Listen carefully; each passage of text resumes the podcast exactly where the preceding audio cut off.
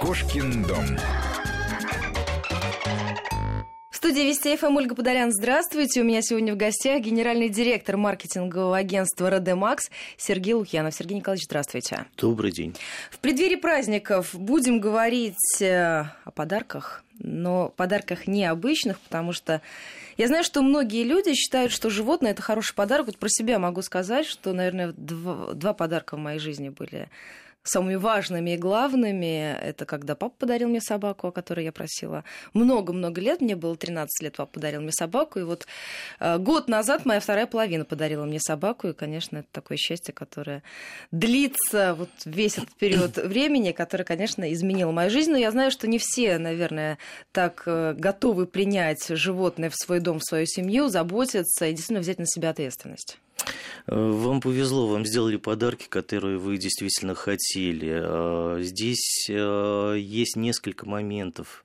То есть вы чисто теоретически созрели для того, чтобы владеть собакой. Вы хотели эту собаку, вы хотели собаку много лет, и у вас это была, ну, скажем так, мечта.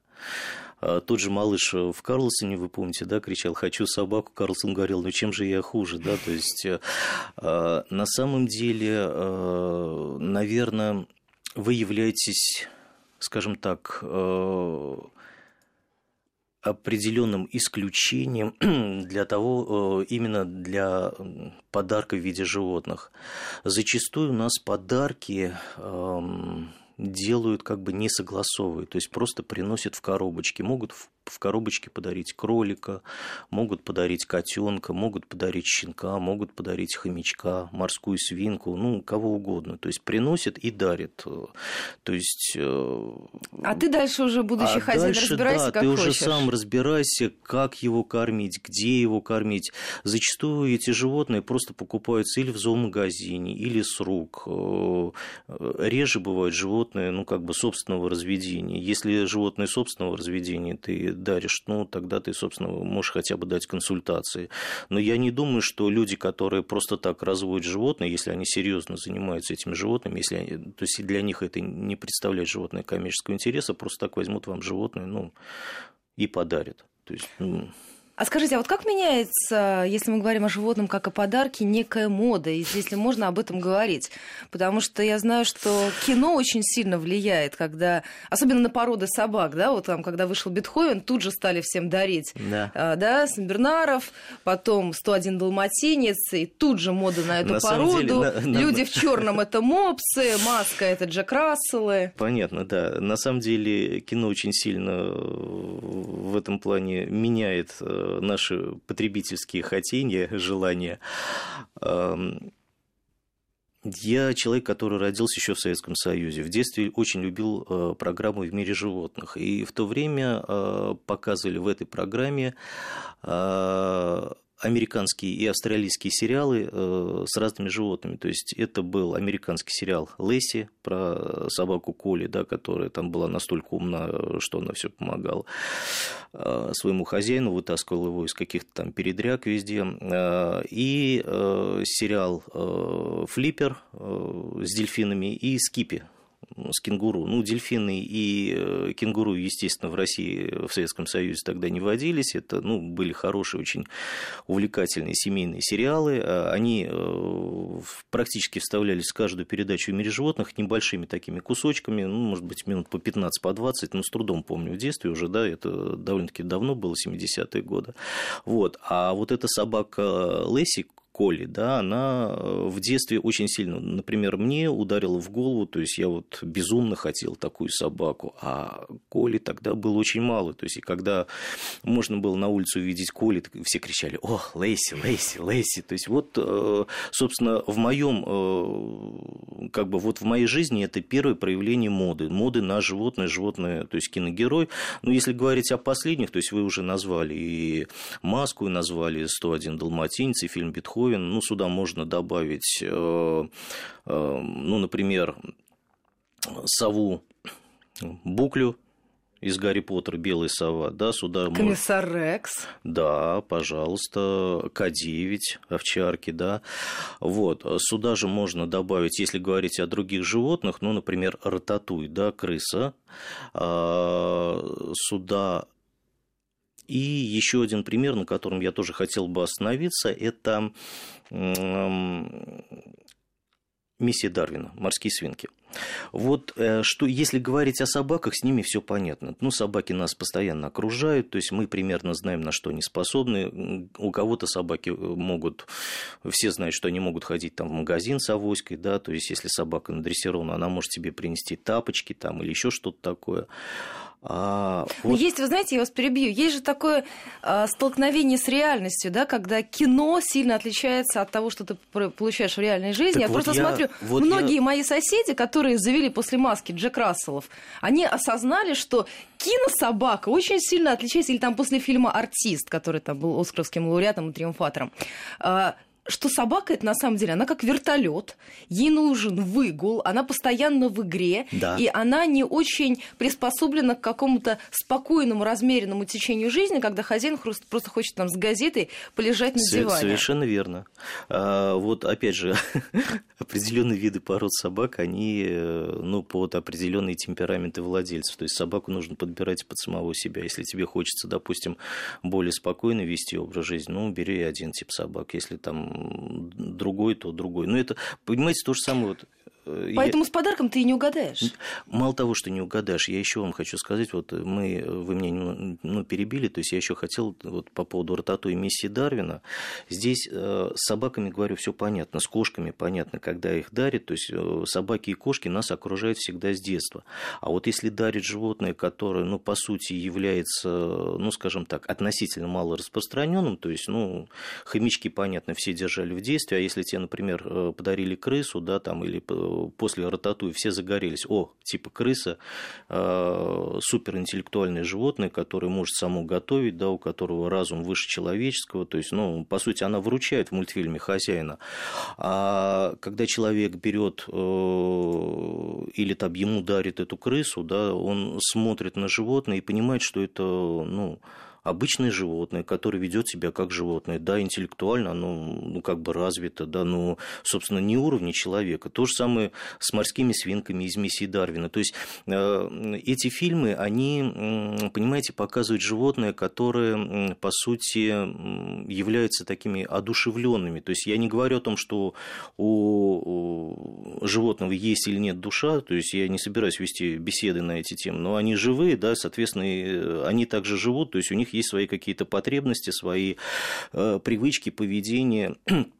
Вот, ну, когда им вселяют вот именно, что животное там выше человека, вот, например, команда Дарвина, это, по сути, ну, агент 007, когда морские свинки выполняли, там ездили на специальных машинах, выполняли какие-то трюки, то есть взламывали кодовые замки, то есть работали с компьютерами, ну, сами понимаете, да, то есть это... Какой не, это уровень? Да, это, это не каждому человеку под силу, то есть, ну, обычно морской свинке это, естественно, не под силу, и э, здесь задается определенный э, эффект ожидания, что если ты берешь какое-то животное, животное, что оно будет у тебя, ну, собственно, чем-то отличаться. И у, и у многих людей, которые, ну, к сожалению, не думают на эту тему, после этого появляется разочарование. Разочарование тем, что, ну, животное просто не оправдало их ожиданий. Ну и где оказывается это животное? В лучшем случае животное пристраивают э, в добрые руки, да, то есть э, или подбрасывают в зоомагазин, а в худшем случае его просто выбрасывают на улицу. То есть, э, ну вот судьба таких животных э, очень печально. Э, опять же, есть еще один момент, который, на который тоже можно остановиться, это восточные гороскопы. У нас почему-то считают, что если в год, например, зайца подарить кролика, да, в год кролика подарить кролика, или там в год Э, крысы подарить крысу. Ну, а благо год, еще не на тигра и на дракона в, не да, замахиваемся. В год, в год свиньи подарить морскую свинку, то считается, что это, ну, как бы оригинальный подарок. На самом деле, ну, вот я еще раз говорю, что э, здесь проблем может быть много. Животное просто не приживется, это раз. А второе, у владельцев будет аллергия на это животное, то есть э, по э, своей специфике я сталкиваюсь со многими людьми, э, и Я действительно встречаю людей, которые просто не выносят животных. Вот, казалось бы, э, животные, то есть на шерсть животных есть э, аллергия. Берут себе животное без шерсти, ну, ожидают, что от него не будет аллергии, и в итоге все равно аллергия проявляется. То есть, скорее всего, может быть, там на кожу животного, может быть, на слюну там, или еще на что-то такое. Но сейчас вот вроде говорят, что в Великобритании собираются э, выделить какой-то там препарат, который, если его, например, вколоть кошке, он э, вот как раз аллергичность снимает у людей то есть вырабатываются какие-то антитела, ну, посмотрим, может быть, это действительно будет в ближайшем будущем, но, тем не менее, вот такие разработки ведутся. А скажите, а если выбирает, допустим, пара себе животное в подарок, да, а ведь здесь тоже есть большое количество ошибок, ведь смотрят в первую очередь на там, внешний вид этого животного, опять-таки, я вот просто сужу по своему дому, у меня собака, я много общаюсь с владельцами, а, считается, что безумно красивая порода. Это хаски, это удивительные глаза, это мягкая шерсть, они умные. Но ведь эти собаки, им очень тяжело жить в квартире. Тяжело им бегать нужно. Им, им нужно носить груз на спине. Да. А люди берут и думают, что вот это такое плюшевое удивительно красивое животное, которое будет лежать возле холодильника, потому что там какая-то прохлада иногда чувствуется. И они будут выходить два раза гулять, как с таксой. Ну, может быть, им карликовая собачка какая-нибудь больше подойдет. Которая... Но ведь они берут и сталкиваются с этими проблемами по ходу, и опять мы получаем такую ситуацию, когда этих животных начинают пристраивать кому-то в загородный дом, в будку и так далее. Ведь здесь тоже, даже когда ты выбираешь подарок для самого себя, здесь нужно учитывать очень большое количество моментов. Совершенно верно.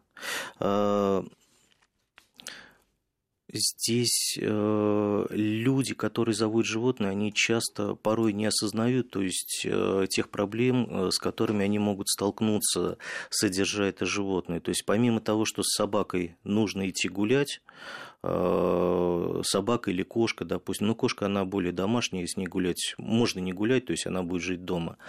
Вот. Э, собака, ну, допустим, в период взросления, когда еще является щенком, она любит все грызть. То есть грызть, э, собачья слюна, если это крупные породы. Ну, это шерсть. Это шерсть, это линька постоянная. То есть э, взрослые собаки это течки, э, соответственно.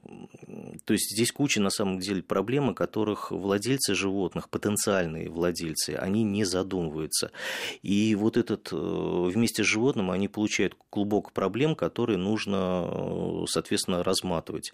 А, с одной стороны, чем кормить, как кормить, как содержать, сколько раз гулять, а не дай бог э, возникнут э, какие-нибудь у животного проблемы со здоровьем, где лечить и как лечить. То есть здесь это тоже целый отдельный пласт, который а, ну, тоже со временем может э, появиться. Например, при неправильном кормлении могут возникнуть проблемы желудочно-кишечного тракта. Соответственно, очень много денег придется выложить на лечение собаки.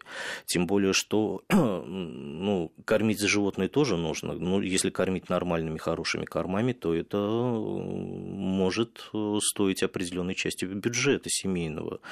Учитывая, что сейчас на дворе, ну, скажем так, не особо хорошие времена в финансовом положении у многих людей, да, это лишняя финансовая нагрузка то есть нужен ли им дома лишний едок. А, с другой проблемой, а, когда люди, например, неподготовленные, берут какое-нибудь модное животное, им вполне могут, э, ну, скажем так, под видом хомячка подсунуть медведя, который, ну, понятно, хомячок возрастает до размеров, где бы мне найти того продавца, который мне продал этого хомячка. Вот. Э, часто с рук, например, раньше было в переходах в метро, там на улицах продавали маленьких э, крольчат, то есть говорили, это карлевый кролик, он там, допустим, с ладошку на ладошке умещается. Вариантов несколько. То есть, в принципе, это кролик непонятно какой. То есть, он может вырасти до мясного огромного, да, вот такой э, дома слоник будет жить. Э, второй вариант э, – это действительно карликовый кролик, но то, что, скажем так, эта зверюшка вырастет и вырастет без проблем, здесь сказать очень сложно, потому что, судя по размерам, он, каждая зверюшка должна находиться определенный период с мамой, да, то есть, ну, вот судя по размерам животного, скажем так, период недостаточный, поэтому вполне возможно, возможно, что у этого зверька будут проблемы с развитием из-за недополучения, допустим, питательных каких-то веществ с молоком матери. Скажите, э, очень многие родители считают, что ребенку с определенного возраста нужно дарить животное для того, чтобы развивались определенные качества. Во-первых, это и доброта, отношения, вот этот уровень заботы повышенный, чтобы у ребенка была ответственность. Вот есть э, какие-то животные, с которых можно начать, да, и, и в каком возрасте? Вы знаете... Или это сложный вопрос, и такого нет, стандарта вопрос, нет. Вопрос, вопрос интересный, на самом деле постановка вопроса тоже оригинальная.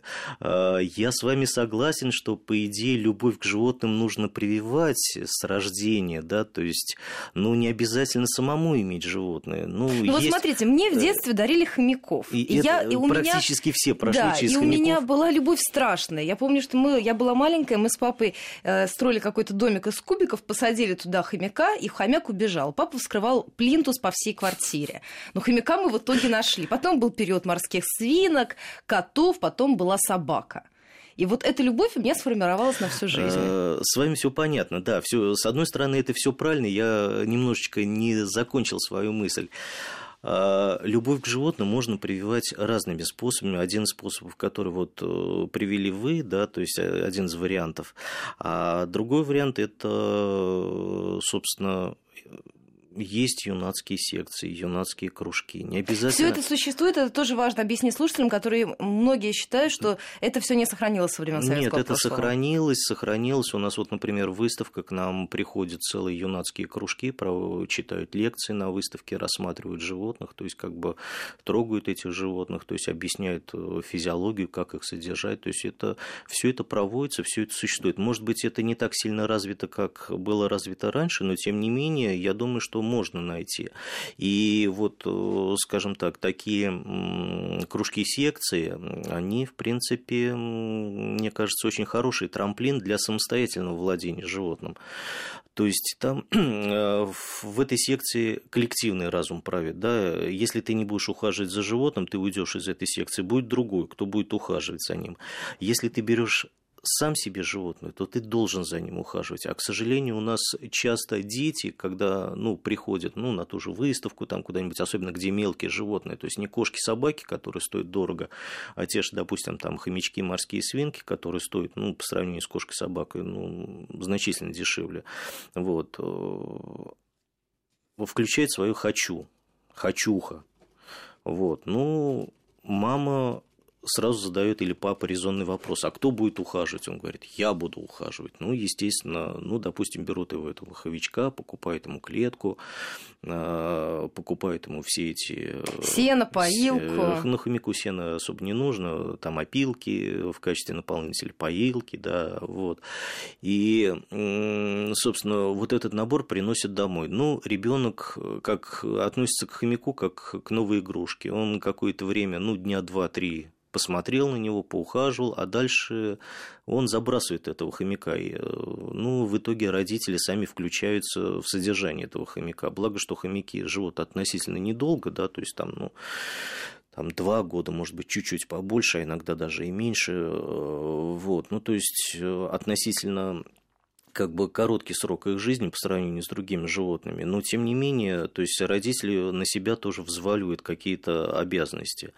Вот. Если говорить о, э, скажем, времени возрасте владения разными животными, как вы сказали, у вас в детстве были хомяки. Да, действительно, хомяки больше считаются это как бы детские животные. По моим наблюдениям, я могу сказать, что э, хомяки ими занимаются, как правило, ну, собственно, дети, там 10, 12, 13, 14 лет, э, может быть, 15.